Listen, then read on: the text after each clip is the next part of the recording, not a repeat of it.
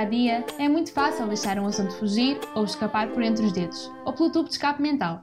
E não é por falta de preocupação, é só porque a vida acontece. Mas, de quando em vez, é preciso parar por um segundo, desvarrer os problemas mundiais de debaixo do tapete, olear as dendrites e começar a pensar. Parece fácil, mas não é. Por isso, olá, eu sou a Margarida e faço parte Já Te Explico. Já fui explicadora e atualmente pertenço ao Departamento de Marketing e Comunicação. No entanto, estou aqui na condição de moderadora do nosso podcast, o Já Pensaste. E vocês perguntam como é que uma associação jovem de voluntariado se lembra de criar um podcast? Isto tem a ver com uma das principais magias de Já Te Explico, que é pegar num grupo de totais desconhecidos, juntá-los numa equipa, obrigá-los a interagir até que eles se tornem amigos. Foi este o caso numa reunião que já se prolongava pela noite adentro. Estávamos em plena chuva de ideias estávamos mesmo frustrados porque tanta coisa para dizer, tanta coisa para falar, e às vezes não há lugar para o fazer, não há espaço, não há tempo. E então pensamos, por que não criar um podcast? E porquê um podcast? Não é porque vos queremos sujeitar ao suplícito e ouvir a minha voz por um tempo indeterminado, mas sim porque queremos chegar ao maior número possível de pessoas e um podcast é muito prático, pode ser ouvido a qualquer hora, em qualquer lugar e podemos estar a lavar os dentes, a cortar as unhas dos pés, podemos estar a cozinhar o soufflé, a limpar o pó, mas estamos a ouvir. E a verdade é que diz que uma imagem vale mais do que mil palavras, mas não podemos subestimar o poder de uma voz ouvida em segundo plano. E vocês não sabem, mas eu estou aqui a plantar as ideias no subconsciente. Porque o nome já pensaste? Eu penso, logo existe. E nós pensamos, logo existimos e queremos que vocês pensem connosco. Por isso vamos falar de assuntos que não são tão abordados e que estão às vezes a ser um bocado tabu, temas como o burnout, o bullying, o ensino especial, mas que devem ser discutidos de qualquer das formas. Por isso, nesta temporada, vamos começar pelo espaço, para além do físico, que desde cedo nos acompanha. São 12 longos anos, sabe Deus quantas horas por dia, quantas pestanas queimadas e bicos partidos. Uh, a escola é uma importante constante numa das épocas mais influenciáveis da nossa vida e por isso estamos aqui hoje. Uh, durante o ano eu fui explicadora das coisas que mais aprendi com Já Te Explico é que a educação vai muito, muito, muito além daquilo que aprendemos na escola. É muito mais do que um mais um são dois.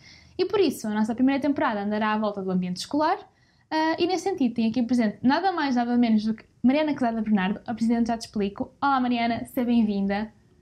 Olá Margarida, ora é essa, obrigada pelo convite. Enquanto eu estive para aqui a falar, já pensaste para a frente, já pensaste para trás, acabei por não apresentar Já Te Explico. Não sei se gostarias de fazer as honras. Claro que sim, tenho todo o prazer em explicar o que é que eu já te explico. Como o nome sugere, o Já te explico é uma organização sem fins lucrativos sediada no Porto, que, de forma gratuita, dá apoio educativo a crianças do quinto ou nono ano de escolaridade com menos possibilidades financeiras. E o que é que é isto do apoio educativo? Uh, eu já te explico, atua então em, de três formas. Um, primeiramente, e tal como o nome sugere, de uma forma mais direta, nós damos explicações. Damos explicações diariamente, já em duas grandes zonas do Distrito do Porto, próprio, na própria Invicta e em Gaia. Além disso, para fomentar o gosto pela cultura e para que os nossos pequenos pensem realmente em grande, mensalmente proporcionamos também atividades didáticas e formações para que eles possam conhecer o mundo ao seu redor. E como o mundo é também composto por outras pessoas, o nosso terceira vertente é então o voluntariado. Nós, de forma voluntária, damos as explicações e organizamos atividades para eles. E queremos já incutir esse espírito de fazer mais pelo outro desde pequeno. Uh, um facto interessante é que a ideia Já Te Explico surgiu no banho. E, Mariana, tiveste uma chuva, tiveste um chuveiro de ideias.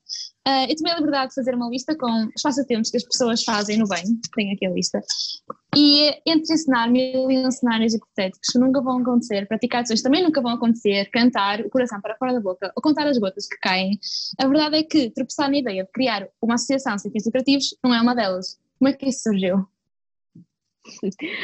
É verdade, foi no banho, mas a história, uh, a história é um bocadinho mais antiga que, que essa banhoca. É verdade, a ideia foi, foi, tive a ideia no banho, mas a concepção, o que aliás, o que influenciou a concepção da ideia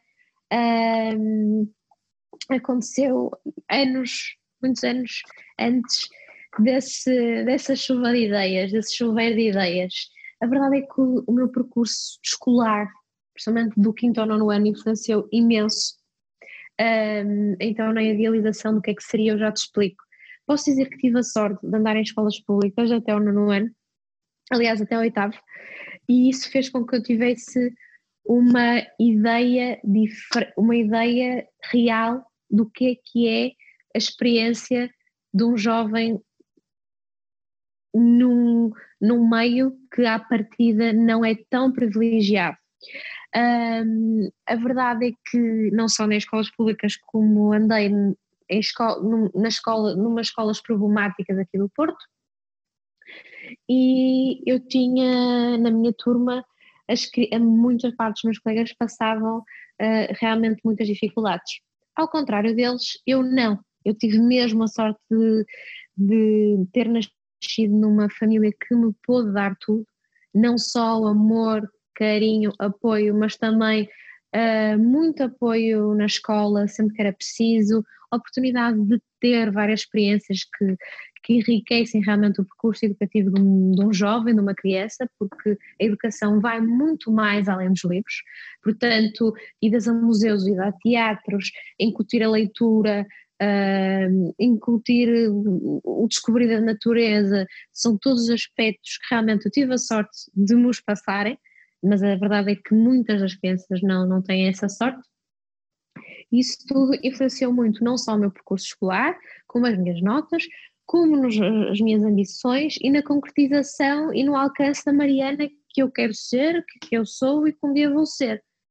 E a verdade é que não haver esse tipo de, de apoio influencia muito uh, o teu percurso. E a verdade é que eu era a única que tinha esta sorte, ou era das únicas.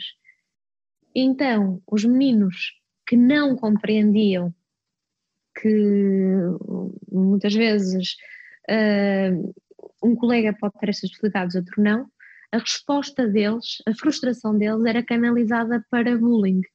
E a verdade é que eu passei um bocadinho mau bocado. E sempre que eu chegava à casa, obviamente corria para os braços da minha mãe e a minha mãe, após me consolar, dizia-me sempre uma coisa que ficou sempre, sempre marcada, que era Mariana, mas amanhã, quando tu fores para a escola e falares outra vez com os teus colegas, lembra-te que a culpa não é deles. A culpa é da estrutura familiar, é das oportunidades que eles têm. Eles estão tão chateados com a vida, mas são tão ainda tão pequenos para perceberem como é que podem lidar com esta chatice, com essa frustração, que acabam por ser agressivos. Mas não é porque querem ser agressivos, é porque também queriam um abraço à noite, queriam que alguém que se importasse por tirarem 30% no teste, queriam que alguém os ajudasse nos trabalhos de casa. E como veem que tu tens isso, ficam um bocadinho mais chateados. E a verdade é que isso mexeu sempre muito comigo, isto que a minha mãe, isto, o que a minha mãe partilhava comigo e este raciocínio, mexeu sempre comigo e guardei até, desde sempre até hoje. Passados muitos anos, nós estamos aqui a falar de quinto, sexto, uh, sétimo, oitavo, nono ano.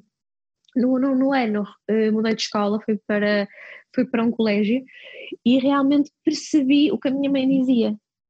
Porque crianças que realmente, uh, mesmo já uh, num ambiente onde há a sorte, também tive sorte na escola, na escola onde estive, que realmente havia muito apoio, bastava esse apoio pela escola, porque obviamente a capacidade, a capacidade financeira não dita como é que é uma família, mas o, o, a escola realmente, o facto de já dar mais apoio, já tornava um bocadinho os jovens, a vida do jovem um bocadinho mais estável e mais segura, e uma criança precisa de estabilidade.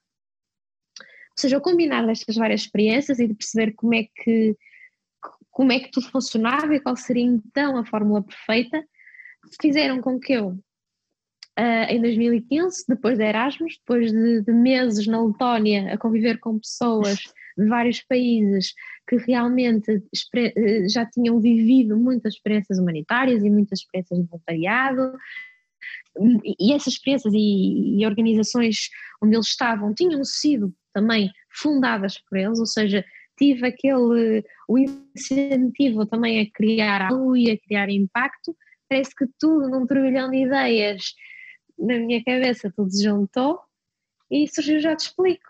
Então a tomar banho pensei, ah, isso tão só houvesse um espaço gratuito onde as crianças, qualquer criança se podia, com menos possibilidades financeiras, claro, podia se inscrever e ter explicações gratuitas. E assim nasceu já te explico. Não é bem simples. Sim. Mas resulta. Sim, foi de facto um chuveiro de ideias. Uh, atualmente já te explico tem 5 anos. Eu sei que se perguntasse quantas crianças já ajudamos e quantas temos neste momento, teria uma resposta na ponta da língua. Ora, nem mais, mais 60 e 21.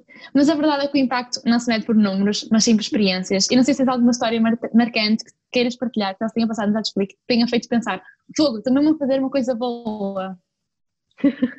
Por acaso, assim, de repente, uh, tenho, e tenho, aliás, tenho duas, e um bocadinho a pegar também na história do bullying, e que é uma realidade, infelizmente, é uma realidade muito presente nos mais novos e muito presente nas escolas, e creio que muitas vezes uh, não se aprofunda a questão e a razão pela qual a criança está a fazer isso.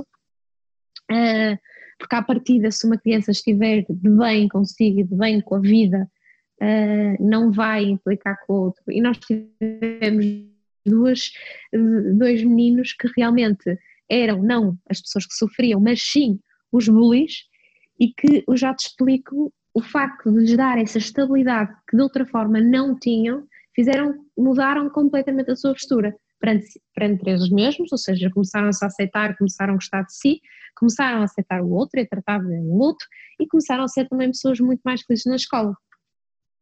Uh, nós temos uma menina que realmente a vida não podia ter sido mais complicada e nós estamos aqui a falar de quatro processos de adoção que não se realizaram, portanto uma criança que teve bastante contacto com, uh, bastante contacto com com famílias e negação e o que é que aconteceu e foi retirada, institucionalizada. E podemos verificar que começou o percurso, já te explico, de uma forma muito agressiva, não consegui criar uma empatia logo com os colegas, com os explicadores, e à medida em que foi conseguindo melhorar os resultados e perceber que nós nunca sairíamos daqui e a apoiaríamos sempre, a sua postura mudou radicalmente. E é como tu disseste, Margarida, é incrível o facto de nós já termos ajudado dezenas e dezenas de crianças, mas o melhor mesmo, o mais gratificante, é o eu consigo dos nossos pequenos. Porque quando eles nos dizem eu consigo, quando eles, entram, quando eles entram, já te explico, nós já sabemos que eles conseguem, nós já sabemos que eles conseguem ser realmente campeões, mudar o mundo, mudar o seu mundo, essencialmente. Mas quando nós conseguimos passar essa certeza, essa confiança às nossas crianças, aí sim, nós sabemos que fizemos um bom trabalho. Outro menino, o, o outro, o, o, nosso outro pequeno, a história também é semelhante. Realmente também teve peripécias familiares que fizeram com que um, se tornasse mais agressivo, e a verdade é que, ao saber que nós estávamos sempre aqui, mudou completamente a postura. Muito bem. Uh, por último, uma pergunta que deve estar um bocadinho farta de ouvir, mas que deve ser feita na mesma, é o que esperas para o futuro? Já te explico. Exatamente como o nosso noto, é em grande, mesmo.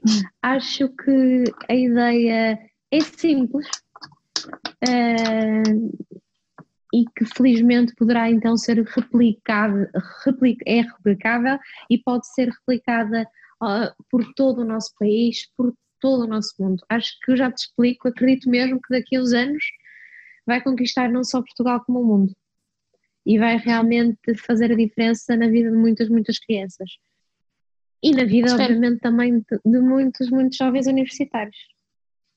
Claro, uh, espero que assim seja e é também com o ensinamento que surge o nosso podcast. Não querendo ir buscar clichês, mas a verdade é que o futuro se faz hoje e já pensaste, a nossa forma de pensar grande hoje para podermos poder pensar maior amanhã. E acho que assim podemos terminar este nosso episódio zero. Não sei se queres acrescentar alguma coisa, Mariana. Queria-vos agradecer pela oportunidade de, de virmos falar um bocadinho da raiz do Já Te Explico, o que é que, o que é que, como é que tudo surgiu, uh, por começar então esta ideia que é tão incrível e também parabenizar-vos pela vossa ideia e que o podcast seja como tu, já te explico, em grande. Obrigada, Mariana, e também a todos que estiveram a, aqui a aturar-nos. Uh, assim lembro que todas as primeiras terças-feiras de cada mês sairá um novo episódio, por isso fiquem por aí e um até já!